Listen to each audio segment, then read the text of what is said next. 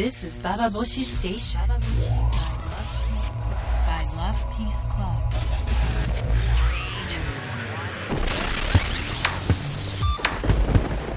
インターネットラジオバーバシ北原みのりですえ今日のテーマはえ先週に引き続き倖田來未さん用水腐る発言パート2ということで話をしていきたいと思いますというのもあのバーバシ始まって以来というくらいすごくたくさんメールをいただきました。どうもありがとうございました。ねあの、まあ、倖田來未さんの発言についての、まあ自分に重ね合わせたりとかあとは倖田來未さんをまあ擁護する人がほとんどでしたけれどもとにかくたくさんメールをいただいたので今日はこのメールを紹介しながら改めてこの問題発言って何だったのってことを話していきたいと思うんですけれどもまず最初の一通なんですがあの私もこれはあのうかつだったなと思ったんですが先週私小田久美さん生放送で発言しましたって言っちゃいました。でこれはあのあるニュース番組を見ていて生放送っていうことを言っていたことを受けたんですけど裏取ってませんでした。でレメさんという方からの指摘です。私は某ラジオ局で仕事をしています。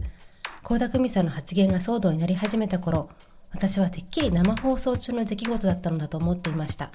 しかし録音だと知った時思いました。彼女に非はないと。少なくとも騒動の責任はない。発言そのものの正誤と敵不敵に関しては彼女が謝罪した通りだと思います。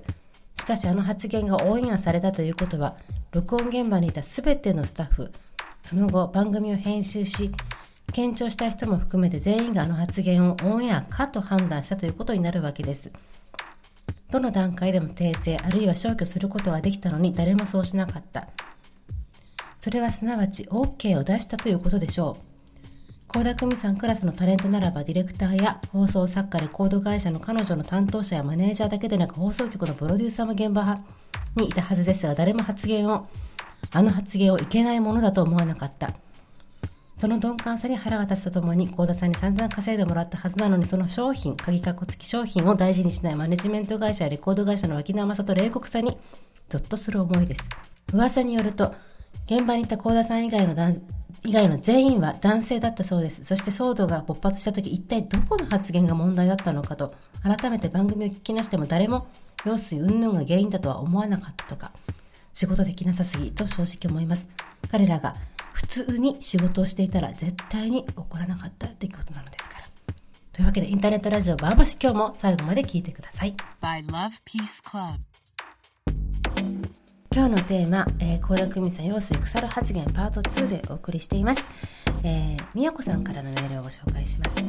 私は今年36歳になる35歳です出産におけるある通過点を超えるかなという年ですよね。この発言を聞いた時は脱力して笑いました。今の若い人たちの感覚ではそうなんだなということに傷ついたようです。きっと若い人たちの世間では高齢かっこ30代半ば以上かっこ閉じの女に子供を産んでほしくないんだろう。高齢の女のセックスを求めても認めてもらえないんだろうなと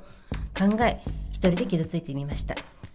私は35歳で未婚で処女です。何か三十句という言葉が我ながら浮かんでしまいました。言葉は欲しいです。子供は欲しいですがなんかやっぱり無理かなとも思っています。一部にでも否定的な意見があると強い意志がなければ怖さが勝ちます。相手もいなく不妊治療の厳しさを考えると欲しいなくらいの覚悟では無理そうですものね。あと本当にメディアは女対女の構図が大好きなので女が仲良くしている映像なんて見たことがないよと強く思いました。メディア支配の恐ろしさを感じる出来事でした。え美和子さんからのメールでした。どうもありがとうございました。えと先週もねやっぱその20代と30代の女の人の、まあ、溝みたいなことを話したんですけれども本当に30超えていくと自分の意思で年を取っていくとかっていうよりはあの世間からあんたもおばさんだよってことを毎日毎日毎日毎日毎日毎日毎日毎日もう分かったよってぐらいに言われてるような気がするわけ。私本当にねこの間ねすごく恐ろしいものをテレビで見ました。明石家さんまとあの工藤静香とあ誰だったかないいあれ誰だったかなえっ、ー、と飯島直子だ。そう3人があの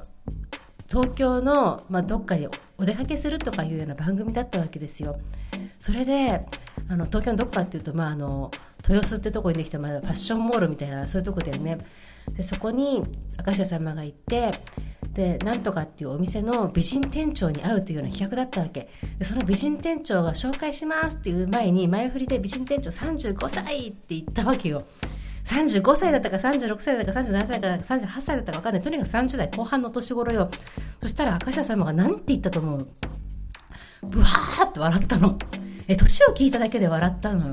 それで飯島直子と工藤静香ってもうそのぐらい年じゃないですか。でなんで？おかしい。そんな風に笑うの？おかしい。とか言うんだけどもその年で笑ってるってことに関してはちゃんと反応してるというかさ私は最初何で笑われてるのか分からなかったんですけれども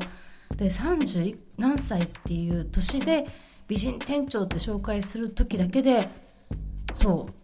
なんかもうギャップがあるんだよね。でやっぱりテレビ局の中でテレビの世界では20代の女がどんどんどんどんさ若くて綺麗な女の子が輩出されていって30代の女のね居場所がいなくなるってことが如実に現れてまだそこにいたのが飯島直子とあの工藤静香であったってことがまあ良かったというか救われたというか、まあ、だから明石家さんはそう言ったの笑ったのかもしれないですけれどもねでも年だけで笑われる年っていうことは日本のなんていうのもう特徴的なあの男のさ若い女の方がいいよみたいなそういうような価値観をもう浸透させてるような、ね、象徴的な番組だなと思いましたあれは生放送でしたけどね。ということであの、ま、20代と30代、まあ、この溝ってどうなのってことからも含めてことも含めてあの、ま、スタッフラブピースクラブのスタッフあとそれからたまたまラブピースクラブに遊びに来ていた漫画家の酒井絵里さんにこんな質問をしてみました。まず倖田來未発言はどう思いますか？そして20代の時30代の女はどう見えていましたか？そしてもしもしというかま20年後自分はどんな風に年を取っていると思いますか？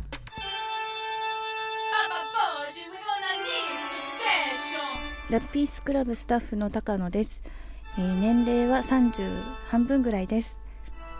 倖田來未発言に関しては出る杭は歌えれるということでやっかみ半分だと思います。もうなんか静かにほっとしといてそっとしといてほしいです。ツナです。あの私がちょっとちらっと思ったのはあのレズとレズビアン発言みたいな感じでこう自分のことをあえてレズっていう人あレズビアンがねみたいな感じで自分のことじゃないですか。どっちにしろ35歳に倖田來未もなるだろうし。こうだから女ってさ35歳になると要するに腐るんだよね。あははみたいなこう自分のことをわざと笑ってるっていう風に私は最初捉えてたからなんかえー、ね自分おかも発言じゃないけど自分のことを言いつつも笑うっていう力みたいなのはなんかいいな強いなみたいなむしろ肯定的に倖田來未ですよね。のに興味が湧くそれその理由で。ました。二十歳の時。あなんかすごいすごい成長してるんだろうなって思いました。自分が。二十歳と二十歳の自分よりも30歳の方がすごく成長してると思っていましたが。現状はあんまり変わってないと思い20年後はあんまり変わってないんじゃないかなって思います。ラブピースクラブのゆりこです。最初ニュースで聞いた時はあんまりピンと来なかった。でも報道でいろいろ言われていて自分に置き換えた時に自分が20代の時二十歳の時に28とか9ぐらいの人はもうおばさんだなって思ったので若い子にとったら30の後半ぐらいの人っていうのはもうおばさんって思ってもしょうがないのかなって思いました。のおばさんになって用水が腐るっていう言い方は悪かったかもしれないけども多分彼女の、うん、普段の言い方なだけで言い方が単に違うだけだと思います。私だったら別に用水が腐るっていう発言は頭にまず思い浮かばない。ただ子供が産めなくなるっていうのだけしか言葉が思い浮かばないだけで彼女の表現の仕方が用水が腐るっていう言い方なだけで私はおばさんになっちゃって子供が産めなくなるっていう言い方。私だったら子供年取ると子供が産めなくなるっていう言い方をすると思うので言い方の違いでこうも違うんだなっていうのを思いました。20年後の自分は全く想像できません。酒井絵里です。35歳です。倖田來未の発言自体については私はあの別に今妊娠したいとかも思っていませんしあの、まあ、何もあそこまで叩かなくてもいいのになっていうような感想しか持ってなかったんですけどと何か新聞記事かなんかで読んだんですけどそのラジオ局の人のコメントでの最初そのラジオに抗議の電話がかかってきた時にこれはあの女性人権団体からの電話だと思っていたらそうではなくて30代の普通の女性が自分のその不妊治療体験とかを切々と語っていてあこれはちょっとまずいなと思って対応しましたみたいなことを言っててそれはどういう意味だろうっていうのでそれそっちの方に呆れ返っちゃいました。35歳っていうとちょっとまだなんかおばさんっていうにはまだイメージとしては若かったですね。で実際自分が35歳になってみて実際おばさんはおばさんなんだろうけどそこまでもうちょっとまだいけるんじゃないかみたいな今微妙なところにいるような気がしてます。4人に聞いてみました。皆さんはどんな方にお感じになったでしょうか。またここでいつメールを紹介したいと思います。魚さんから年上の女性の多い会合に行くと若い人は前に座ってとかじゃあ引きは若い人にやってもらいましょうとか言われて別にいいんだけど若い人って何？と思います。若い人ってカテゴリーに勝手に入れられて入れて分類しないでよ。私は私よというような薄い反発がてんてんてん。なんか線を引かれてるような気がして寂しいのかな。それとも持ち上げられながら見下されているような感じがして嫌なのかな。この割り切れなさの正体はよくわかりません。年下の後輩に先輩年齢よりずっと若く見えます。全然そんな年に見えませんとか言われるのも確かに微妙だけれども年を重ねていくことをプラスに思えない感じって刷り込まれている感じがします。ババアがとかおばはんがとか私のこと言われてるわけじゃない時もちょっとへこむしへこんでいる自分が腹立たしくなることもあります。33歳女子さかなさんからのメールでした。どうもありがとうございました。今ね私浮かんだ疑問なんですけどあの30代の女の人で20代の時に戻りたいわ。若い方がいいわって思う女の人はどのぐらいいるんでしょうか。あの私は30代とか40代とか年取っていくとあまりにも理不尽な思いを受けるなとは思うんだけど若いうちに戻りたいなってことは全く思わないですね。でそう思ったことの一つにあのずいぶん前なんですけど私はある女性に「あなた若いわね」としみじみ言われてそれは決して褒め言葉ではなかったからあこうやってそう若いわねっていうことってもう部別なんだなっていうような気持ちにさせられたことがあったんですね。それはすごく面白かったんですけどもどういう状況かというとあの田原節子さん今ラブピースクラブでもあの娘の娘さんの江川綾子さんが連載してますけども田原悦子さん、まあ、あの田原総一郎の妻であり数年前に乳がんを患って亡くなりました。で彼女とあの、まあ、出会ったのが「私たちの愛」という本の中なんですけれどもそこで、まあ、私は田原節子さんという方がもともと村上節子さんという女性で彼女は1970年代の日本で起きたウーマンリブの時に働いて会社員で結婚して子供を持つ女の人たちのまあ、先頭に立ってウーマンリブをねあの引っ張ってた人なんですよ。で彼女があの30代後半の時に日本テレビのアナウンサーだったんですけどもあのまあ年を取ってねもう要望が衰えたからアナウンサーから外れろっていうことを言われるわけよ。で彼女はそれはおかしいということで裁判を起こすわけです。でさらに、まあ、あの時代で子供を産んでも結婚しても仕事を辞めなかった。会社員の村上節子さん、まあ、とにかくかっこいいわけですよ。その村上節子さんが田原総一郎と再婚だったんですけども再婚した途端にあの、まあ、完全に彼のサポートに入っていくわけよね。でそれと同時に田原総一郎はどんどんどんどん、まあ、マスコミの中でメジャーになっていくわけです。もう節子さんのもうサポートとその田原総一郎に対しての完全なマネージャー力がなければ田原総一郎はここまでできなかったんじゃないかってほどのサポートをしていくんですよ。それに対して私はこれだけの能力を一人の男に注げるんだったらどうして自分に向けないのかと思っちゃうの。思うんです。で節子さんなぜあなたはそれをしないのか悔しくないんですか？ってことを、ま、問いかけたんですよね。それを、まあ、ある紙面に書いたところ私が尊敬する大先輩から電話が来ました。そしてねあのこう言われたの「あなた若いわね」その時はねあのちょっと反発したんですよ実は。若くなければ私はあの節子さんに対してのこの悔しさっていうのは感じないで済むんですか？とちょっと言いたくなったりとかね。その若いわねっていうのにはあなた自分の悔しさと他人の悔しさ混同してる。若いわねっていうそうそういうようなちょっと嘲笑も入りでも、まあ、若さのエネルギーをそうなんていうのかなバカにしてるとはちょっと違うんですよ。でも決してその若さってことはあの、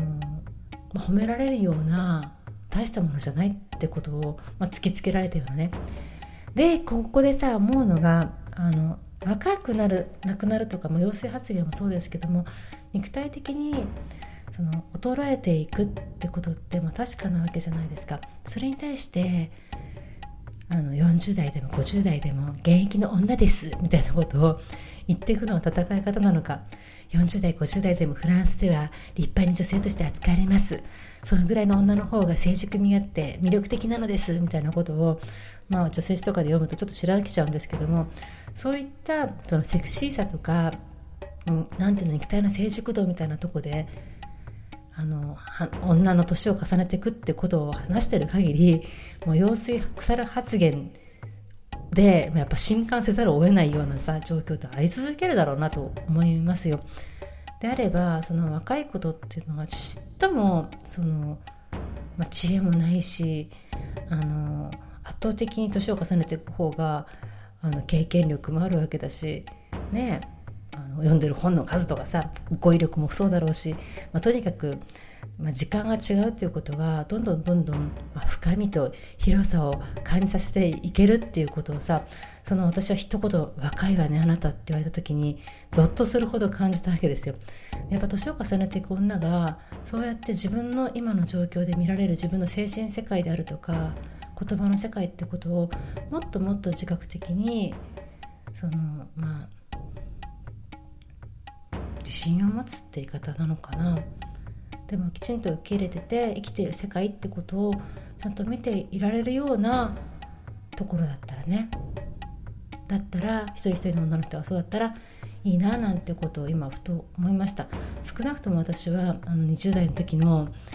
あの何のも性欲なのかこれは性欲なのかフェミなのかよく分かんないような状況で悶々とした時のあの精神状態とかには戻りたくないなって自分では思いますけどね。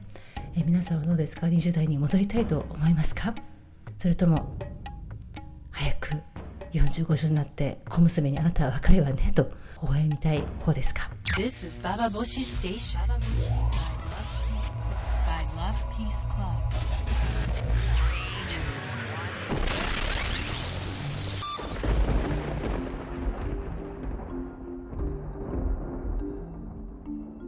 インターネットラジオバーボシ今日も最後まで聞いてくださってありがとうございました。たくさんメールいただいたんですけど全部読めなくて本当に申し訳ありませんでした。あの考えさせられるメールからものすごく腹を抱えて笑わせていただいたメールまで